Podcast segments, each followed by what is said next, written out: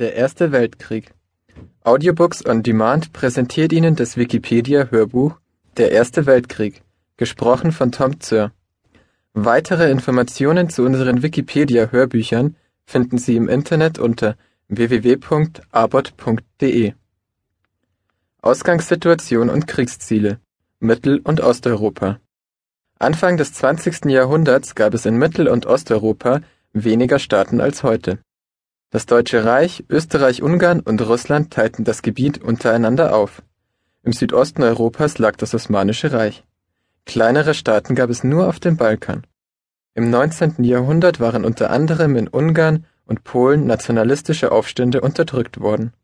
Besonders im Vielvölkerstaat Österreich brodelte es erheblich.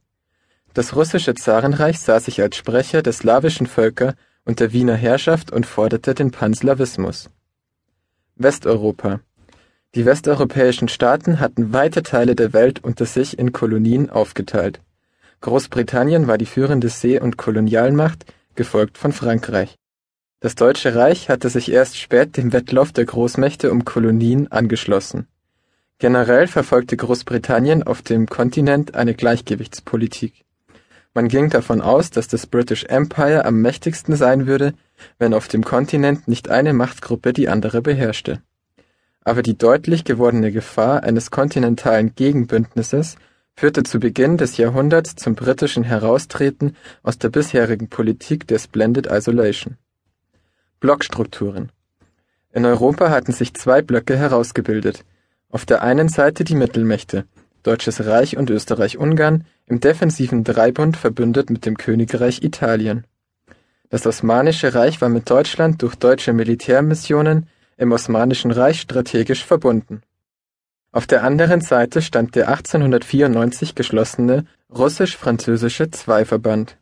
1904 fand Großbritannien mit der Entente Cordiale einen Ausgleich mit Frankreich in kolonialen Fragen und wiederholte selbiges 1907 mit dem Vertrag von Sankt Petersburg mit Russland, wodurch praktisch eine Triple Entente entstand im Deutschen Reich betrachtete man dies als bewusst betriebene Einkreisungspolitik.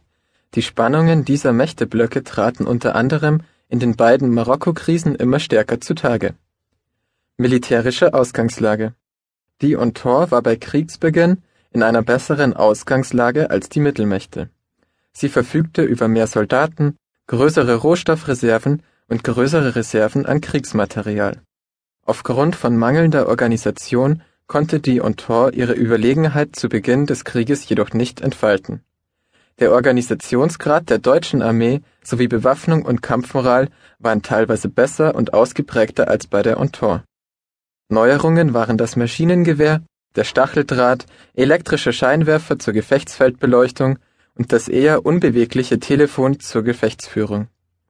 Keiner der Blöcke war auf einen langen Krieg eingestellt, die Führungen gingen von einem kurzen Krieg aus, der noch 1914 erfolgreich beendet werden sollte.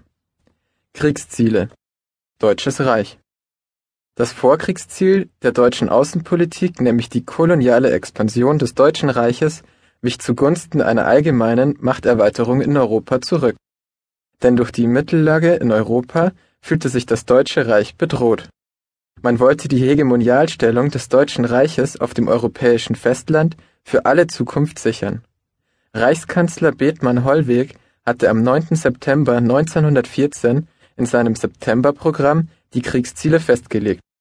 Die Abtretung des Erzbeckens von Briey sowie die wirtschaftliche Abhängigkeit Frankreichs von Deutschland, militärpolitische und wirtschaftliche Kontrolle Belgiens, Luxemburg wird deutscher Bundesstaat, eine wirtschaftliche Einheit Mitteleuropas unter deutscher Führung, die Vergrößerung des Kolonialbesitzes in Afrika und Holland sollte in ein engeres Verhältnis zum Deutschen Reich gebracht werden.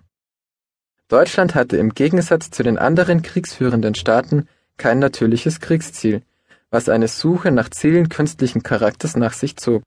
Dies führte zu einer Konzentration auf reine Machtexpansion.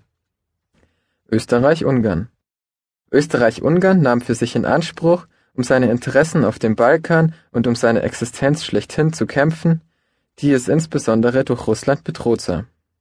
Österreich-Ungarn strebte nicht nur die Eingliederung Serbiens, sondern auch Montenegros und Rumäniens oder statt letzterem Russisch-Polens an. Entgegen der nationalistischen Tendenzen der damaligen Zeit hielt Österreich-Ungarn an einer universalen Idee vom Kaisertum und somit am Vielvölkerstaat fest. Frankreich